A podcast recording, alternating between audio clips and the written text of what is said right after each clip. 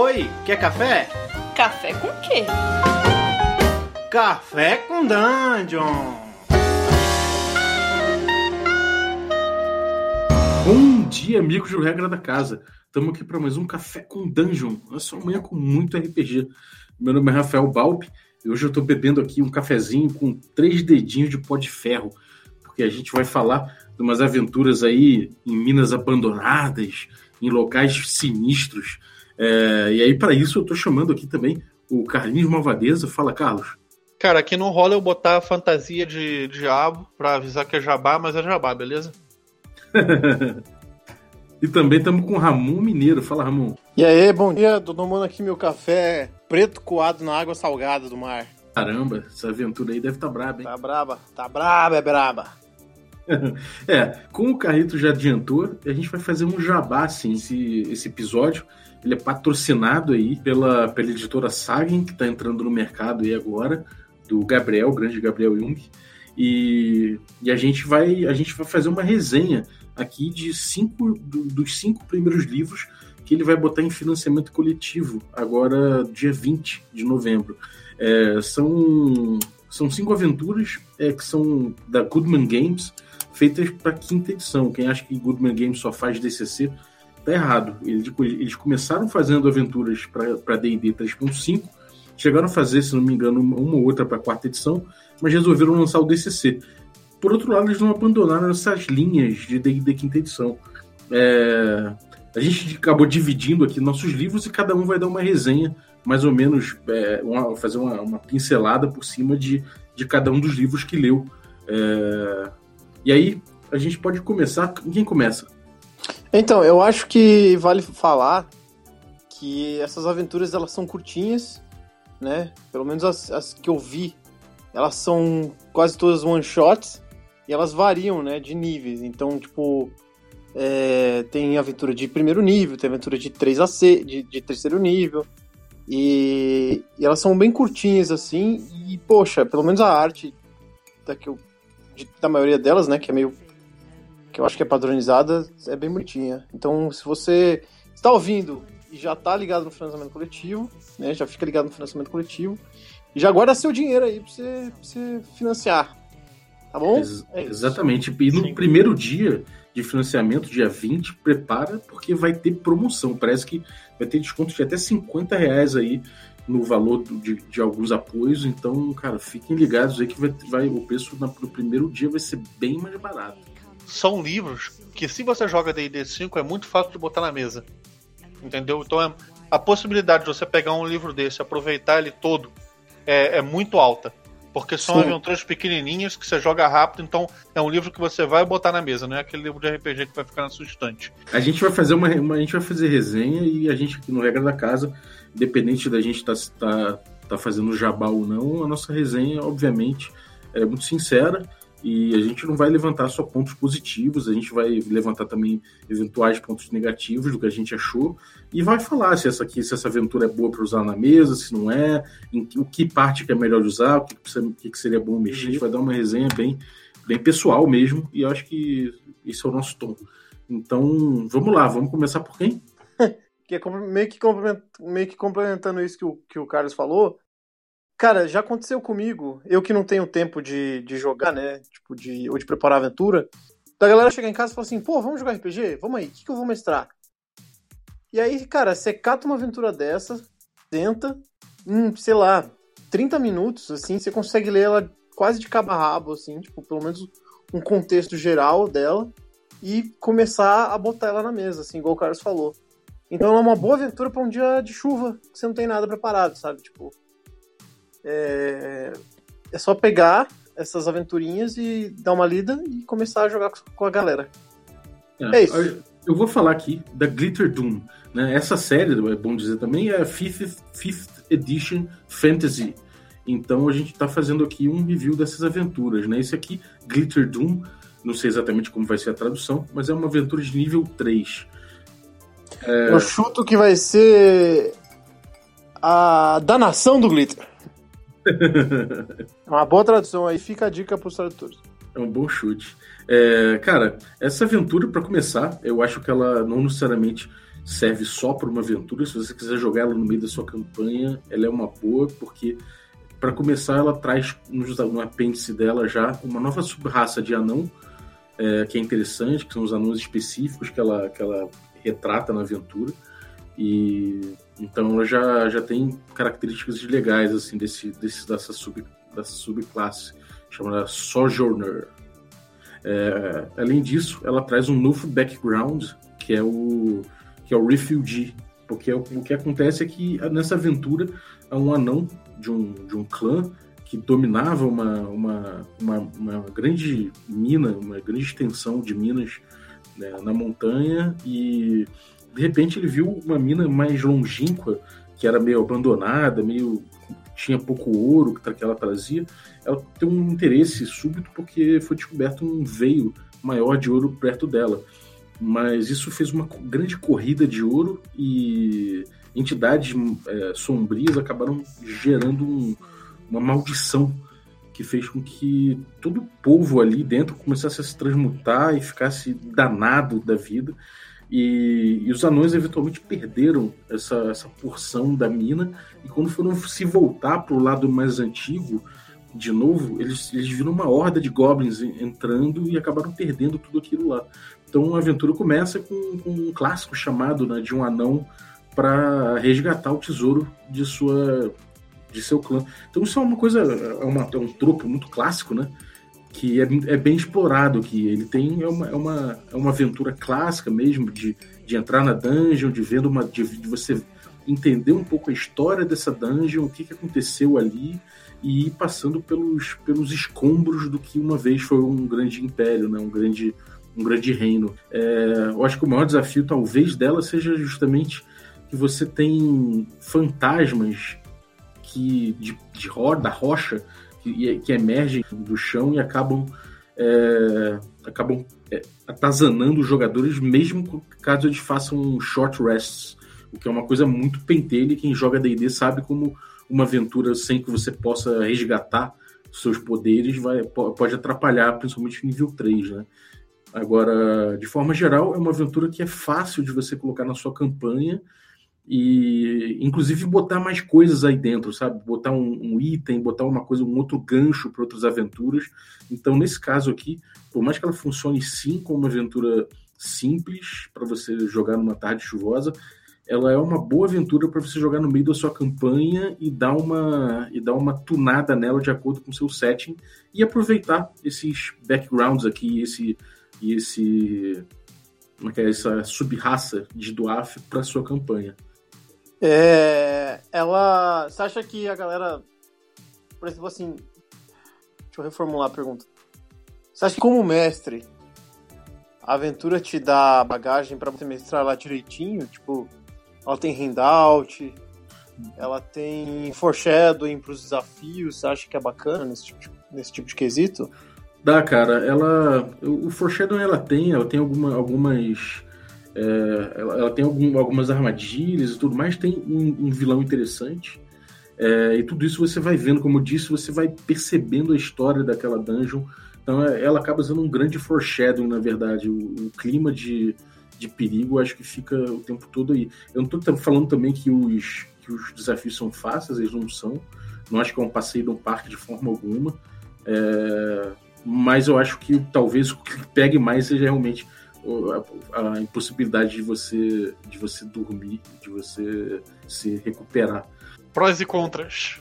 Prós é que você é, é uma boa aventura para você usar tanto uma aventura solta quanto para você inserir uma campanha. Ela tem bom background, ela tem um suporte aqui de, de uma, de uma sub-raça e um bom e, um, e, uma e um novo background de refugiado, né?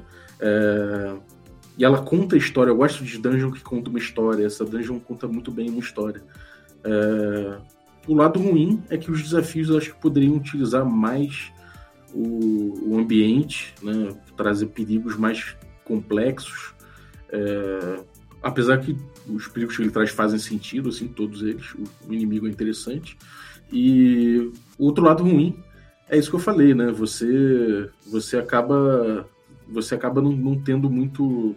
Sei lá, eu acho que podia ter um pouco mais de. um, pouco, um pouquinho mais de sal nela. Ela é um, ela é um tropo muito clássico e eu não vi nenhuma, nenhuma grande nenhuma diferença muito gigantesca pro, pro, pro que é o normal, sabe? Então essa aventura foi o Glitter Doom, né? Glitter Doom. Agora, Exato. a gente pega o que? O Face Sisters?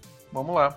Cara, Face Sisters ela é o seguinte, é uma aventura de level 1, tá? É, então... é as irmãs feias. Isso, as irmãs feias. Obrigado. Então ela é uma aventura de level 1, então você pode usá-la de cara, né? Pode ser a primeira aventura do seu grupo, pode ser uma one shot, enfim, da maneira que você preferir, mas qual é o enredo da, da Face History? O enredo é o seguinte: um grupo de frog folks, né, que são tipo uns sapos bípedes, assim, meio humanos, nervosinhos, eles são enviados para uma floresta com o objetivo de dominar essa floresta. Só que essa floresta ela já pertence a, du a duas dríades, né? Que são justamente essas Face Sisters. Uma dessas dríades ela é derrotada pelas tropas do, dos Frog Folks. E outra das, da, da, das dríades é não, ela meio que consegue ainda manter ali o território da floresta. Esses Frog Folks eles tiveram muitas baixas, derrotando a primeira das Dríades, perderam mais ou menos metade dos exércitos dele. Né? A, a Dríade remanescente ela chegou à conclusão de que sozinha e com os recursos que ela tinha ali na floresta, ela não conseguiria combater o restante dos é, Frog Folks. Então, ela enviou ela, ela charmou um, um grupo de goblins que estava na floresta e enviou esses goblins para atacar uma cidade próxima. Fazendo um corte, enquanto isso acontece, os Frog Folks estão construindo um grande dique no rio que passa é, para essa floresta, com o objetivo de minar os recursos e enfraquecer as dríades, a, a, a dríade, né, que sobrou. Então, é, os goblins chegam à cidade, começam a atacar a cidade. A cidade, logicamente, responde a esse ataque Goblin e, na sua resposta, ela derrota os Goblins e, e começa a perseguir os Goblins para de volta da floresta. Né? Nessa perseguição, o pessoal desaparece. O prefeito da cidade, né, o, o nobre responsável pela cidade, não sabe mais é, o que se passou com as pessoas que, que foram perseguir os goblins, que foram combater os goblins. No entanto, eles caíram nas graças da Melina, que é a Dríade remanescente. Melina charmou a líder é, dessa armada da cidade para ajudá-los a lutar contra o Frogfolk, né? Então o que acontece? Os aventureiros é, nessa história, o gancho é o seguinte: eles estão na cidade, o responsável pela cidade pede para eles irem atrás da guarda que foi perdida enquanto perseguia os goblins, que já está dentro lá da, da floresta. E aí eles vão se deparar com, com esses frog folks e a aventura vai se desenrolar a partir daí, né? O que eu acho sobre essa aventura, né? Ela, para quem já quer saber se é sandbox e tudo mais, não, ela é uma aventura que ela é bem linear, né? Ela é uma aventura que, em relação aos pilares do D&D, que são exploração social e combate, ela é bem focada no pilar de combate, né? Apesar dela ter algumas armadilhas, algumas coisas assim voltadas à exploração, eu acho que talvez o pilar social seja o menos cobrado aí nessa aventura, então ela é bem hack and slash, assim, isso aí eu acho que talvez favoreça os grupos que estão tendo contato com D&D agora, a galera que curte, ou a galera que curte mais combate, curte uma uma coisa mais clássica de entrar no lugar e sair metendo a porrada no, nos bagulhos. Para isso, essa aventura vai ser muito boa, né? Ela tem uma, uma, uma coisa que é muito interessante, que esse plot também, ao meu ver, ele pode fazer parte de uma campanha, né? Ele pode ser estendido e o mestre pode usar isso também para popular uma cidade no seu mundo é, e facilmente adaptar essa aventura dentro da sua campanha. Eu acho que ela é de preparação baixa, então você consegue mestrar ela bem rápido, né?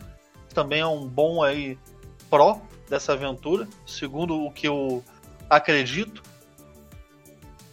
E ela tem, bom, seus pesares também aí, né? falando sobre o que é ruim nela, na minha opinião, é o seguinte: ela explora muito a situação entre os Frog, frog Folks e a Dríade, né? E os Frog Folks começam a alterar aquela floresta, né? Construindo dique, é, é, se fortificando e por aí vai. Mas o livro ele não aborda muito, por exemplo, como que esses Frog Folks combatem, entendeu? Se eles são tipo uma tática de guerrilha, se os caras vão de peito aberto sair na porrada. Então eu acho que talvez seria interessante se o livro se aprofundasse um pouco em como o mestre deve controlar esses frog folks, porque eu acredito que isso pode alterar bem aí o resultado da aventura, inclusive a dificuldade da aventura, de acordo com a maneira que o mestre resolver interpretar o comportamento desses sapos humanos. Né, uma coisa que eu já disse, e eu acho que é um ponto que eu não gosto muito particularmente também, é que ela, dentre dos três pilares do D&D, só explora bem para mim o pilar do combate. Os outros ela explora mais ou menos, poderia ser uma aventura mais abrangente, até por ser uma aventura level 1, explorar os três pilares para mim é importante, porque isso é didático, isso ensina as pessoas a jogarem o jogo. Mas ela tem umas, umas armadilhas, é bem ambientada, a floresta ela é interessante, os Frog Folk, se o mestre resolver dar uma pincelada ali uma pimentada, podem vir a ficar muito bons. E no final das contas, pela, pela baixa preparação, pela rapidez de botar isso na mesa, eu acho que é uma aventura bem válida de, de se jogar assim rapidamente. Você pode jogar ela num evento, improvisar lá na mesa pro, pro seu grupo. Ela é uma aventura bem padrão, assim, ela não tem uma textura muito é, característica, né? Ela é bem um, uma, uma textura normal de um tropo medieval, mas ela é válida, ela é rápida de jogar e tem sim é, é, é seus méritos. Eu jogaria tranquilamente a aventura. Então, minha foi essa, Face Sisters. Boa. É, quando você leu, você teve vontade mais de jogar ou de mestrar essa aventura aí? Cara, D&D 5 eu sempre vou te responder que eu tenho mais vontade de jogar. Porque é um jogo com muita regra, não é a minha praia de mestragem. Apesar de eu conhecer as regras, eu sempre vou querer mais jogar o D&D 5 do que mestrar. Como manual, você achou bom? Como manual, eu achei bom, cara. Eu achei bom pro mestre. Tirando esse, esse detalhe que eu falei de que ele não se aprofunda muito bem no que, que os Frog Folks fazem, como eles combatem, como eles se organizam, que é uma coisa que realmente faltou e poderia apimentar, até melhorar a textura, né? Você pensa bem, por exemplo, se eles falassem que esses caras eram guerrilheiros que atacavam sorrateiro, que faziam trincheira, que isso, que aquilo, de repente dava uma textura muito mais foda. Né? Então, uhum. nesse sentido, como manual, tiveram seus, seus pecados. Mas vale a pena dizer o seguinte: que é bastante didático no sentido de você lê o livro e está pronto para mestrar. Isso não dá para reclamar. Você não vai ficar cheio de dúvida nem, nem nada disso. Você vai ler e vai mestrar com bastante facilidade a aventura. É, o Gritterdom também, também achei assim. Bom, então agora é, Acho que agora eu vou pegar então um próximo. Peraí, relembra o nome. Perdão. Relembra o nome da aventura. Face Sisters. Essa foi a Face Sisters. Exatamente. São, é algo como as, as irmãs fada, né? Sim. Tá, agora eu vou pegar aqui para fazer então um review do Warlock. O Warlock é uma. É, é o, é o 5th Edition Fantasy número 4 é, é o... Warlock é o... Warlock vai ser traduzido como o, o louco de guerra. Warlock. Boa, irmão. Tinha que ser, né? É... Eu acho que é a fechadura de guerra, mas tudo bem. Eu acho que é a trava-guerra. É um nível. É, uma, é, uma, é um módulo de nível 5. Esse é o 5th Edition Fantasy número 4.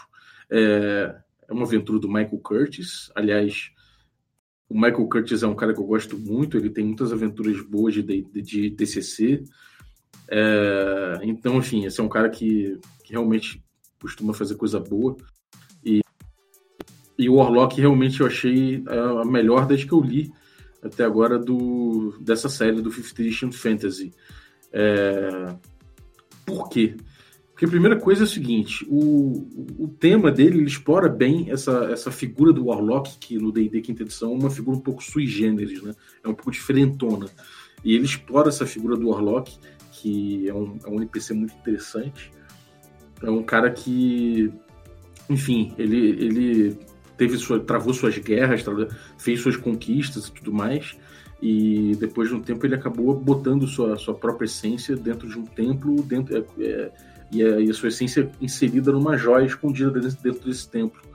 É, E aí, com isso, ele foi passando, o tempo foi passando e ele ali dentro foi, foi se resguardando para a imortalidade e, aquilo, e, e, o poder da joia e, e, o confinamento foi fazendo ele ficar cada vez mais ambicioso com essa, com essa história toda.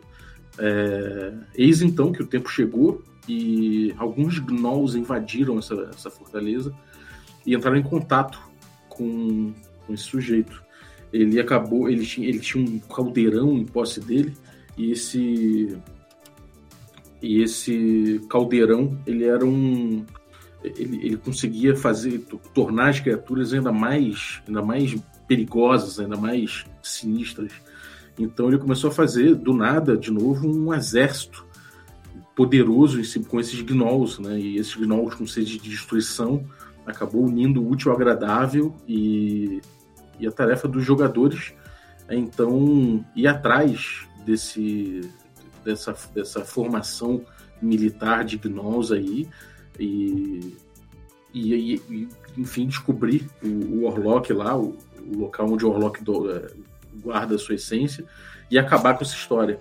É, o que eu gostei nessa aventura é que ela é, ela é talvez ela, ela, é, ela é pouco linear assim ela, ela, ela tem bastante bastante mapa das, das locações é, começa numa, numa cidade, ela tem rumores, ela tem todo aquele esquema de aventura que já é um pouco mais parecido com, sei lá, com Doom of the Savage Kings do DCC, por exemplo, que, que é mais uma situação que acontece, né? Vão, vão tendo fatos que vão, vão, vão rolando e que vão puxando os jogadores para essa, essa trama do, do Warlock.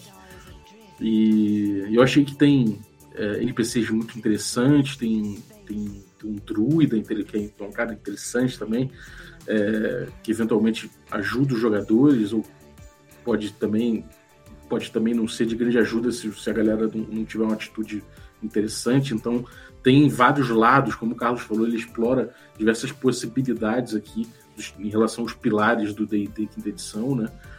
E ele usa, os encontros usam bem o ambiente, ele tem um, um, umas, umas barras laterais assim que fala de como é lutar em determinada, em determinada taverna, ou seja, tipo, fala elementos do cenário que podem ser usados e dá até tipo dados de sistema como usar esses elementos do cenário, que eu achei muito bom. É... Outra coisa que, que ele traz também é que as criaturas são as criaturas são interessantes, elas são usadas de forma interessante para além dos próprios para além dos próprios é, inimigos clássicos, né, que são os gnolls aí, que, que, que, que viraram Warborn, né, que, que são é, esses que, que, passaram pelo caldeirão.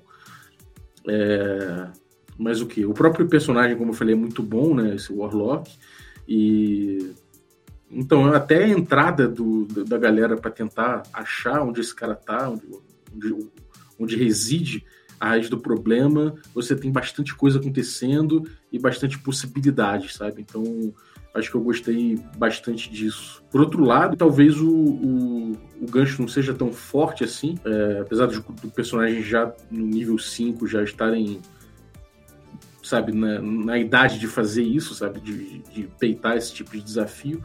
Acho que o desafio, o, acho que o, o gancho, o gancho poderia ser mais forte. E outra coisa também é que, como ela é muito aberta e tem muita coisa, ela tem muitos elementos, é uma aventura grande, tem são, são várias páginas, são, deixa eu ver o tamanho dela aqui, são ao todo quase 50 páginas aqui de conteúdo, então ela é, tem bastante coisa para você ter uma aventura, uma aventura aberta, então acaba que, que fica uma coisa meio de, sabe, de você ter que ter bastante anotação e ter ela bastante na mão para você saber improvisar com ela. É, eu recomendo bastante uma leitura mais, mais aprofundada em muitas anotações, aproveitando os ótimos apêndices que ela traz, tipo tais encontros bônus, é, encontros bônus, lares novos e tudo mais. Então, cara, anota bastante, usa bastante, porque é, ela traz bastante, bastante informação e bastante possibilidades, sabe? Então, são os prós e contras que eu vi nela. É o Warlock, né? Exatamente, o Warlock, do Michael Curtis. Boa! Bom, é, a aventura que eu li chama-se Pillars of Pelagia. Uhum. The Pillars of Pelagia, isso mesmo. Ela é de um autor chamado Chris Doyle. Né? Ele também. Ele é o mesmo autor do Peraí, Ramon, como é, como é que é? Pil- Pilares da Pelada? Pilares da pelada. Você joga a bolinha e tem que acertar no pilar. Não tem que acertar no gol. É no pilar que tem que acertar, entendeu? É outro jogo. Mas esse cara que escreveu essa aventura também escreveu Face Sisters. É o mesmo cara. Qual o nome dele? Chris Doyle. Chris, Doyle. Chris Doyle. Ele também é uma aventura que também é de terceiro nível. E, cara, assim como você falou do Warlock, eu gosto muito dessa aventura porque ela te dá muitos detalhes para coisas que o jogador talvez tenha ideia de fazer. Então, por exemplo, assim, se o jogador tiver a ideia de escalar a parede, a aventura te dá a propriedade da parede, saca? Tipo, te... Só que assim, vamos, vamos voltar do começo. Qual é o tema de Pillars of Pelagia? Ela também é uma aventura que começa com exploração, né? Entre os pilares do D&D, ela é- começa com uma bem de exploração mesmo e tem um crescente nela até um, um boss, assim, existe um boss. Porque a aventura é, é aquela aventura clássica também de Ai, essa aventura também é aquela clássica de Torre de Mago, sabe? É, existe um mago que resolveu construir sua torre nos pilares de Pelágia, né? Tipo, que é, um, que é uma formação rochosa que fica no mar, né? E aí tem os pilares, e aí ele ampliou magicamente um pilar, ele fez uma magia para o pilar ficar grande, e aí dentro do pilar ele construiu a torre de mago dele. Só que ele descobriu, ali perto do mar, tem um, existia um povo Kraken. Um povo Kraken que estava construindo uma arma chamada Shadowstone. Uhum. E aí ele resolveu roubar essa Shadowstone porque era perigosa essa arma. E aí ele estava pesquisando como destruir essa Shadowstone. É, Ele conseguiu, ele ficou muitos anos pesquisando, conseguiu achar o segredo né, da destruição do, da pedra do capeta aí. E, e quando ele descobriu, a torre dele foi invadida por uma Drow. Por uma rainha matriarca Drow do mal que resolveu, que roubou a pedra para ela. Uhum. Então ela foi lá, matou o mago e roubou a pedra. Só que ela deixou muita gente na torre, porque o segredo de como destruir essa torre, de como destruir a pedra, ficou na torre. Então os jogadores eles são levados à torre, né? O gancho da aventura é porque o mago, esse mago dessa torre, ele era uma pessoa muito boa para a região. E ele sumiu. Então as pessoas falam assim, cara, cadê, essa, cadê esse mago? Pô, faz tempo que eu não vejo o mago, ele não tá mais ajudando a gente. Então os jogadores são convidados, né, a irem procurar o mago. Então essa aventura ela faz parte de um, de um contexto maior, assim, existe uma aventura de 3.5, né, talvez do mesmo autor, eu já não sei dizer, que conta a história dessa, dessa rainha Drow e dessa pedra. É, e essa aventura de quinta edição é um complemento dessa aventura maior que era de 3.5. Uhum. Então, isso já é um ponto negativo. Porque exige um leve conhecimento prévio. Já, tipo, você que vai pegar essa aventura, é bom você dar uma pesquisada, principalmente no panteão que envolve esse jogo, né? Tipo, Pelágia, que é a- o nome da aventura, é uma deusa. E aí você tem que saber um pouco quem ela é antes de mestrar. Até porque um dos ganchos principais seria se você fosse um sacerdote de pelágia, né? Isso, exatamente. Porque tem, existe mesmo uma, um contexto, né? Na, na, nos puzzles dessa aventura que tem a ver com, com o panteão desse cenário. Uma coisa que eu gostei muito dos puzzles da aventura foi que são pequenas informaçõezinhas deixadas em dracônico por um, por um, por um fairy dragon marítimo, Isso. né? Que é um personagem Sim, que é muito um- interessante. Sim, sim. Ele, ele sabe o segredo, né? Ele sabe onde está o segredo para destruir a pedra. E aí ele foi sequestrado pela, pelas pessoas, pelos Drows que invadiram a torre. E aí e ele vai deixando pistas, né, para dizer onde ele tá e qual é o segredo. Para eles abrirem o eles abrirem o baú, né, onde tá o livro do mago e não sei o quê.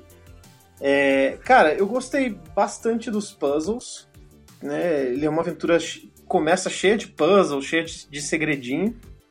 É, eu gostei bastante dos handouts, porque ele tem no final do livro assim bastante mapinha de onde estão as coisas e tudo mais. Eu acho meio difícil até. Ele tem tanto um handout que eu, eu me apeguei demais a eles. Então eu não sei é, como seria mestrar esse jogo sem os handouts. Porque os puzzles, para funcionarem, precisam dos handouts, entendeu? Uma coisa Porque curiosa você... desses puzzles é. aí é que eles são eles são lá old school, né? Você você meio que tem que você não é jogando soldado que se resolve, você tem que você pode resolver as coisas com de acordo com com a lógica, né, e tudo mais. É, tem, tem charadinha, sabe? Tipo, de você falar salabim, salabim, onde está, não sei o quê. E aí, tipo, você vai juntando as palavras, e aí você, né, você liga a frase, tem, tem troca, tem, como é que diz? Eu ia falar trocadilho, mas não é trocadilho, é anagrama na palavra, sabe? Tipo, uhum. É, e eu gostei de bastante, assim, do crescente da aventura, porque ela começa com puzzles até que tranquilos. E aí parece que o bicho vai pegando cada vez mais. Tem bastante trap, né? Então você tem que ficar. Sei lá, o mestre tem que ter um jogo de cintura ali para não entregar de, de bandeja, assim. É, isso faz com que o, o mestre tenha que ter um pouco mais de experiência para mestrar essa aventura. Eu senti isso, sabe? Que não é legal. Ela, ela tem tanto puzzle e tanta trap que não é o mestre tem que fa saber fazer umas poker face de vez em quando, sabe? Uhum. Pra não entregar tanto de bandeja, pra pro mistério ficar legal, sabe, na aventura. Só que, cara, as coisas vão acontecendo na aventura e, e, é legal esse crescente, sabe? De quanto mais você vai chegando perto dessa. De resolver o mistério. É, quanto mais você sobe e desce nessa torre, acontecem coisas diferentes, sabe? Uhum. E só que outra coisa, eu achei ela muito. Essa, essa é a parte né, o ponto negativo dessa aventura, eu achei ela um pouco railroad. Porque tem lugares que estão bloqueados de cara, assim. Tipo, ó, tem essa parte, mas ele está bloqueado. Os jogadores não podem ir nessa parte. Então a aventura, ela é como se fosse aquela alavanca de trem, sabe? Uhum. Tipo, você vira a alavanca, os jogadores têm que ir para aquele dado. Você Isso é uma característica presente né, em todas as aventuras que a gente resenhou até agora. É, então, tipo, parece muito essa, essa puxada de alavanca, assim apesar da torre ser um lugar bem interessante, né? Cada salinha da torre está bem detalhada também, né? No livro. É, e os encontros também, né? Cada, cada luta, cada monstro. Então eu acho que é isso, cara. Ela é uma aventura bem divertida. Eu lendo ela, assim, eu senti bastante textura. Então, tipo, tem. Não sei, dá pra sentir como ela se passa no mar, sabe? Ele, ele sempre reitera que existe o cheiro de água salgada. Uma, existe, coisa, tipo... uma coisa que eu acho que ele usa muito bem o cenário, cara. Você tem, é. você tem um mapinha lá que, de acordo com o tempo que vai passando, vai enchendo a maré, e aí determinadas Exatamente. áreas vão ficando submersas. Isso é muito maneiro. Sim, sim. É, se você demora muito para resolver parada, a maré sobe. E aí, se você for para o outro lado da dungeon e a maré tiver, tiver alta, acontece uma coisa. Se ela tiver baixa, acontece outra coisa até as criaturas que você enfrenta tem a ver com isso, assim, tipo, é bem, é bem legal, assim, o mestre, o mestre tem que saber muito dosar o tempo.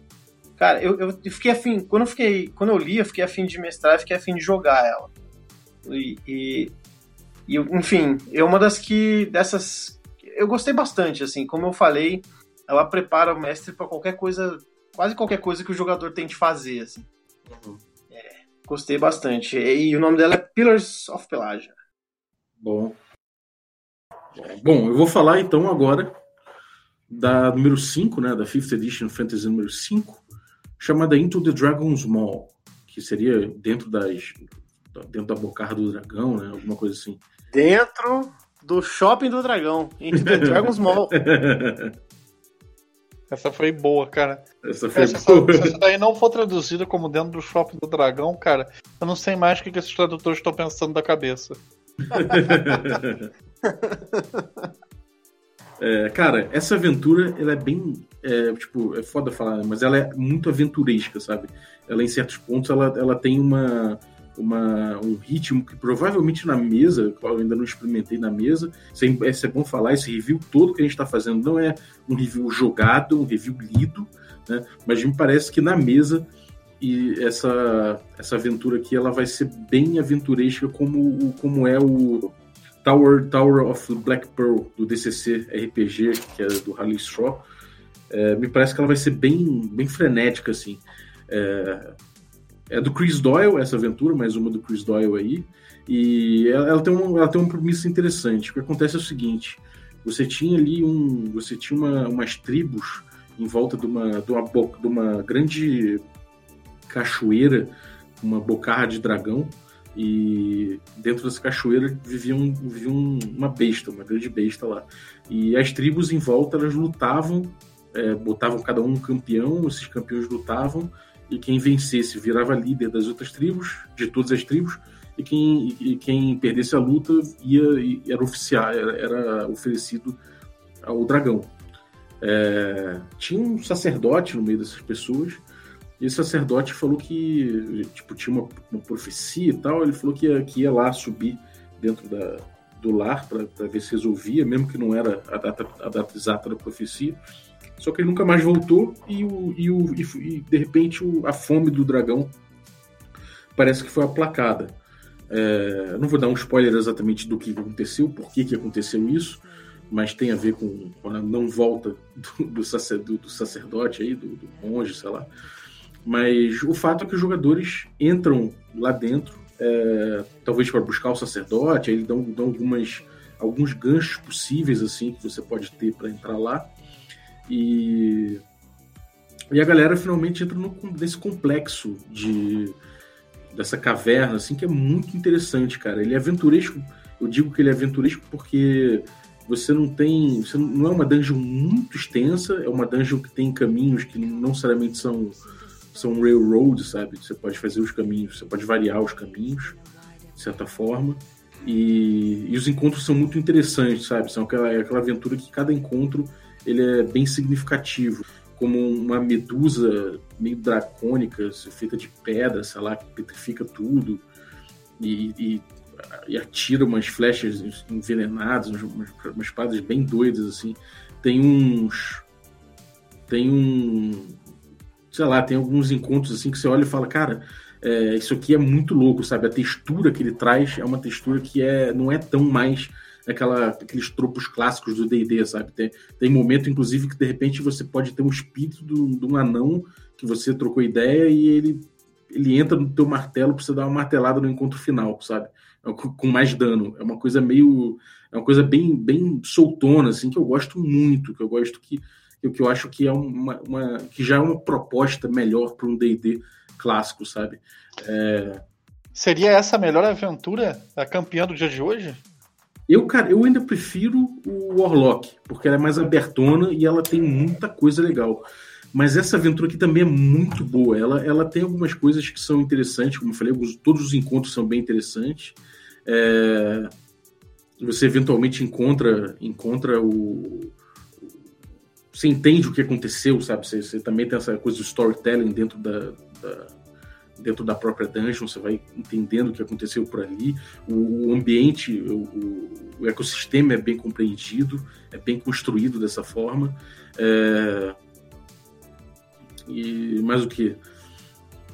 Tem muitos itens mágicos interessantes, isso é uma coisa legal, sabe? Aquela aventura que você vai andando, você vai descobrindo coisas interessantes, muitos itens mágicos, o que é importante para uma campanha de nível 12. É, e, e ele, é, ela é letal. Eu achei ela bem letal, principalmente por conta do último encontro.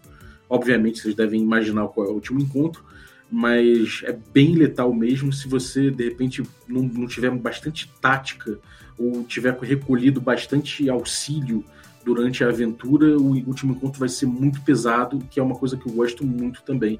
E aí, nisso, eu não estou falando só de exploração, estou falando de exploração, de interação social, é, e combate também, então é bom guardar recursos, sabe? É, eles deixam a rotina do dragão muito bem, muito, um dragão verde adulto, muito bem colocada, sabe? Então as táticas que ele usa, toda a malícia dele você consegue pegar. É, e principalmente no final você tem um tesouro, cara, bizarro de grande, muito grande. É, é tipo, porra, muito, muito tesouro. E aí é legal que, inclusive, ele coloca, porra, mas não é muito tesouro isso? tem até um sidebar falando isso, ele fala, cara, é, tipo, você tem aí 18 toneladas de tesouro, e para, e, e, e, tipo, boa sorte aí lidando com isso, sabe? Aí ele explica algumas consequências do que você pode ter de tanto tesouro acontecendo assim. Então, cara, eu achei uma aventura muito legal. É... Talvez, assim, os, os eu não, não curti tanto, assim. Eu achei o handout, achei, sei lá, podia ser melhor. É, graficamente falando, assim. Não, podia ter sido um pouquinho melhor. E, mas de forma geral, cara, gostei muito, achei tudo muito interessante. Ela, ela, ela é um pouquinho menos aberta do que o, o Warlock, por isso talvez eu tenha preferido do Warlock, mas ela é muito legal também. Vou falar uma parada em relação a essas aventuras que eu acho que é o grande trunfo. E porque eu acho que essas aventuras têm um grande valor pro pessoal que gosta de jogar aventura pronto de D&D. Isso daí é bem simples, é o seguinte. Você pode ser que você seja uma pessoa entre muitas, entre a maioria que comprou um livro da Wizards of the Coast que tem uma aventura que vai do nível 1 ao nível 10, jogou umas 3, 4 sessões com, seu, com seus camaradas, o pessoal perdeu o interesse, ficou aquele cheiro de merda no ar e o livro na sua estante. Na sua estante lá paradinho. Né? Comprou um livro gigante de aventura, colorido, para ir do, do nível 1 a 10, jogou três sessões. Com essa aventura, cara, você não vai ter esse problema, não, cara. Você vai comprar a parada, você vai jogar a aventura inteira, você vai se divertir e você vai ver que você investiu o dinheiro numa coisa que teve valor. Ou seja, num produto que efetivamente você usou ele de cabo a rabo. Para as poucas pessoas que completaram essas aventuras gigantes de 1 a 10, parabéns para parabéns vocês. Mas para a grande maioria que deixou pela metade, fica aquele cheiro de merda no ar, isso aí, cara, esse produto é o produto que que, que cabe no seu tempo e no interesse do seu grupo. Esse é o meu ponto de vista. E eu acho que, cara, falando em, em merda também, são aventuras que, você, que vocês leem numa cagada também. Exatamente. Exatamente. É. Igual eu falei, porque em vez de você pegar, sei lá, a simplicidade amiga dessas aventuras, assim, cara, porque você não precisa pegar um contexto fudido, sabe? Tipo, você não precisa ler a talharada de livros, sabe? Uhum. Você pode ler só essa aventura e ser feliz com ela, cara. Uma filipeta, sabe? Você lê, tipo, é muito, muito fininho. É muito é. rapidinho. É. E eu falo, cara, assim, é... eu, eu só fazer uma ressalva que a gente ainda não tem acesso à tradução, mas aparentemente elas vão ser bem complicadas de traduzir. Eu acho que, pelo menos a minha, a, a que eu li, né, Pillars of Pillaja, ela tem alguns algumas chaves de palavra, né, principalmente os puzzles, assim, que tem que tomar muito cuidado na hora de traduzir. Só que eu acho que a galera tá fazendo um, um trabalho legal, né, a galera que tá trazendo para cá, só de trazer para cá, né, já tá fazendo um trabalho bem legal. E e assim, eu acho que como o Carlos falou, é um financiamento que você vai pegar e você não vai jogar ali fora Nunca, assim, tipo, que é muito fácil você pegar uma aventura dela, dar uma lida rapidona e mestrar num domingo. É, bom, em relação ao financiamento, dia 20, então, galera, pode colar aí, procurar nas redes aí, nas redes sociais aí da, da editora Sagen. É, é S-A-G-E-N, né? Você pode procurar aí que vai ter bastante coisa. É, eles vão lançar nessas redes aí todas as informações conforme eles forem é, talhando melhor os apoios e tudo mais. É, no dia da abertura, tô, quase todos os apoios vão estar em promoção. É, a melhor é, deve ser essa de 245 por 200, que são os cinco primeiros livros impressos, esses que a gente leu, mas todas as metas extras em PDF, que, que, que é bem interessante, mais os cinco, os cinco PDFs dos, dos cinco primeiros, obviamente. É, e, cara, fica ligado aí, porque vai ter bastante coisa. A Sargent está tá, tá planejando trazer mais, mais e mais coisas além disso. Ao todo, parece que eles têm 15 aventuras aí para lançar com meta, meta estendida. E fora isso, também tem, eles estão querendo movimentar bem o mercado de aventuras nacional. Então, pô, já está em contato aí com vários autores de calibre para a galera escrever aventuras de quinta edição é, e, e, botar na roda aí. Então, cara, fiquem ligados aí que a Sargent está entrando no mercado e está entrando bem. Exato, e tem um SRD5 agora em português brasileiro, né? Praticamente que oficialmente, então você pode ter certeza que você não vai pegar uma aventura que você vai ler um troço totalmente descabido é, no dia que sair o livro do D&D do, do, do em português, porque o livro D&D vai ter que seguir esse SRD, né? Exatamente. Então, cara, é... é... é rapidão. Sem contar que também fica bonito pra caralho na tua instante, né, cara? Tipo, instante não. Instante. Sem contar que fica muito bonito na tua estante, né? Que, tipo, você vai ter os livros lá bonitinho, depois vai ter os, as aventuras colocadinhas, a arte tá bonitinho. Então, pô, é uma coleção bacana de se ter, cara. Se quiser começar uma coleção aí de aventuras, é uma boa, uma boa coisa para começar. Opa, sem dúvida, cara. E fora aí o que o Carlitos falou do, do SRD, né? Que é, o, é a documentação do DD que os aventureiros do reino soltaram aí. Então você já tem as regras do DD básico todas ali, né, é, botadas ali, não tem alguns nomes copywriters e tudo mais. Se você quiser saber mais sobre esse trabalho aí e onde pega, você tem no nosso nosso episódio é, anterior, é, na semana passada, de sexta-feira, você consegue pegar aí, sexta não, de quinta-feira, você consegue pegar informações sobre, sobre esse, essa documentação. É, então é tudo completo para você aí. E, e, é isso, a gente vai ter mais um programa ainda que a gente vai falar de outros livros aí que o, que o Gabriel Jung está trazendo pela editora Sagem para esse financiamento coletivo. Aí a gente já vai abordar, abordar aventuras menores que estão sendo vão ser lançadas como, como meta extra. Então é isso, tem sigam aí o Instagram deles, instagram.com/barra Sagem Editora, né? S-A-G-E-N é, tem o, o, site deles, é o sageneditora.com.br. O Facebook também, barra Sagem Editora, tudo isso aí. Entra aí para ficar informado de quando sair. E a gente aqui também vai dar um, vai dar um salve quando estiver saindo. Então, fique esperando que vai ter mais review desses produtos incríveis aí.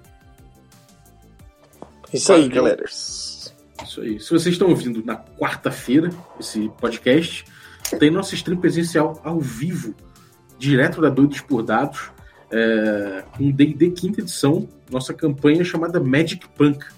É, a gente, no hiato entre a primeira e a segunda temporada, a gente jogou bastante jogos diferentes. Então, se você quiser saber da nossa campanha, ver o gameplay é, ou esses jogos que a gente jogou no hiato, você pode ir no youtube.com.br regra da casa para conferir. É, e terças-feiras a gente tem aí nosso, no, nosso dia mais indie aí, com jogos mais diferentões. O Carlos atualmente está mestrando Blades in the Dark e o Gustavo Tertulione está mestrando Cult, que se revezam quinzenalmente. Depois devem entrar outros jogos diferentões aí. É, no mais, Instagram, pode achar a gente no Instagram vários, várias imagens legais aí para você usar de proteção de tela, tem o que a gente faz no fim de semana, pode conectar melhor com a gente aí, a gente jogando board game, sei lá, várias coisas diferentes. Então conecta com a gente nas redes sociais e dá cinco estrelas pra gente aí no, iTunes, que a gente tá precisando de estrelinhas da galera. Mais alguma coisa aí, galera? Tá de bom tamanho, né? É isso aí. Tá de bom tamanho. É isso aí. E manda mensagem pra gente no Facebook também. Coisa que você gostaria de ver no canal do YouTube. É, temas pro Rega da Rua. É, confere lá o culto Crehockiano do Vídeo Prometido também. E que tá muito bonito, tá muito divertido, as pessoas estão rindo bastante. E lembrando que tudo é piada, tá? Se você gosta de um joguinho e a gente zoa um joguinho, é brincadeira, tá bom? Exatamente. Então é isso aí, galera. Obrigado e até a próxima. Falou.